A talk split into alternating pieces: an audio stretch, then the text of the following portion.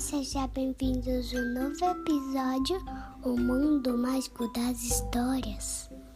A história que nós vamos contar hoje se chama Pedro Vira Porco Espinho, escrito e ilustrado pela Janaína Tokitaka e publicado pela editora Jujuba. Hoje nós vamos mandar beijo para dois irmãos muito especiais que adoram as nossas histórias. Beijo, Maite. Beijo, Guto. E então, Ei, Psyu, é hora da história.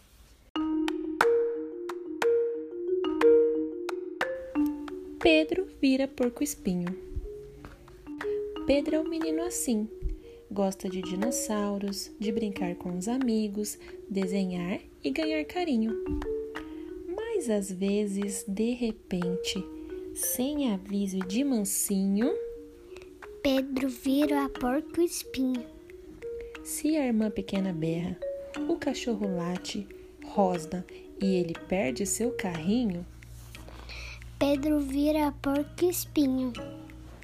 se a mamãe chega atrasada na saída da escola só porque errou o caminho, Pedro vira porco espinho. se tem festa da prima, casamento da titia e ele quer ficar sozinho, Pedro vira porco espinho. se é hora de dormir e o que Pedro quer é pega-pega em vez de voltar pro ninho, Pedro vira porco espinho. se o dia está feio e cai o maior toró bem na hora de ir ao parquinho, Pedro vira porco espinho. mas se o sol abre de repente, ganha bolo de chocolate, abraço apertado de vó ou joga bola com o vizinho, Pedro desvira porco espinho. Rapidinho, rapidinho.